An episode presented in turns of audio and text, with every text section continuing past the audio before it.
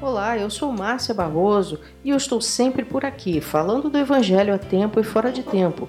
Eu trouxe para você mais uma mensagem para iluminar seu caminho. Deus abençoe a você e fique por aqui, a mensagem vem já. A paz do Senhor esteja com você. Vamos ver o que está no Evangelho segundo Lucas, no capítulo 7, do verso 11 ao 17. Vamos ao texto. Em dia subsequente, dirigia-se Jesus a uma cidade chamada Naim. E iam com ele os seus discípulos e numerosa multidão. Como se aproximasse da porta da cidade, eis que saiu o enterro do filho único de uma viúva, e grande multidão da cidade ia com ela. Vendo-a, o Senhor se compadeceu dela e lhe disse: Não chores.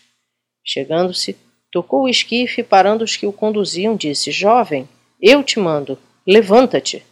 Sentou-se o que estivera morto e passou a falar. E Jesus o restituiu à sua mãe.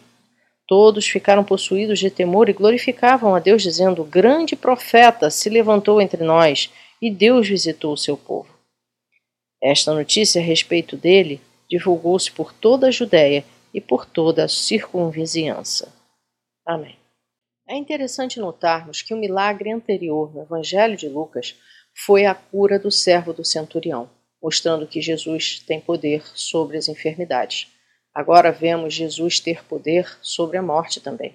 Na primeira das três vezes que ele ressuscitou uma pessoa, Jesus também ressuscitou a filha de Jairo e ressuscitou seu amigo Lázaro. Essa viúva estaria completamente desamparada se Jesus não tivesse ressuscitado seu filho.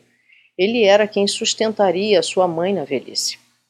Como os mortos não podiam ser sepultados dentro da cidade, o cortejo estava indo até o local onde seria o sepultamento. Jesus logo viu a viúva porque o hábito era que a mãe fosse à frente do cortejo fúnebre. Ele então se aproximou dela e teve compaixão pelo seu sofrimento de mãe e pela situação que ela ia sofrer, estando completamente desamparada. Suas palavras, dizendo que ela não chorasse, aparentemente não tinham sentido algum. Ele estaria cobrando uma alegria de quem sofria? Claro que não. Jesus chora conosco todas as nossas dores. Ao ressuscitar o filho da viúva, a multidão começou a glorificar a Deus, mas não acertou quanto à verdade de quem era Jesus, dizendo que ele era um grande profeta, não reconhecendo nele o único Filho de Deus.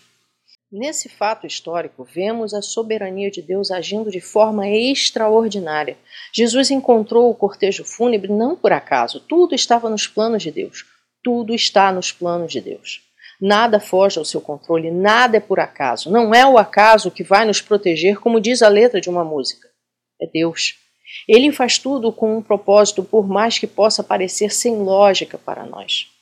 Muitos querem a todo custo entender os pensamentos e os caminhos de Deus e acabam se frustrando, porque assim como os céus são mais altos do que a terra, assim são os caminhos de Deus mais altos do que os nossos caminhos e os pensamentos de Deus mais altos do que os nossos pensamentos. Só temos de ter fé e crer que Ele nos dará o fim que nós desejamos.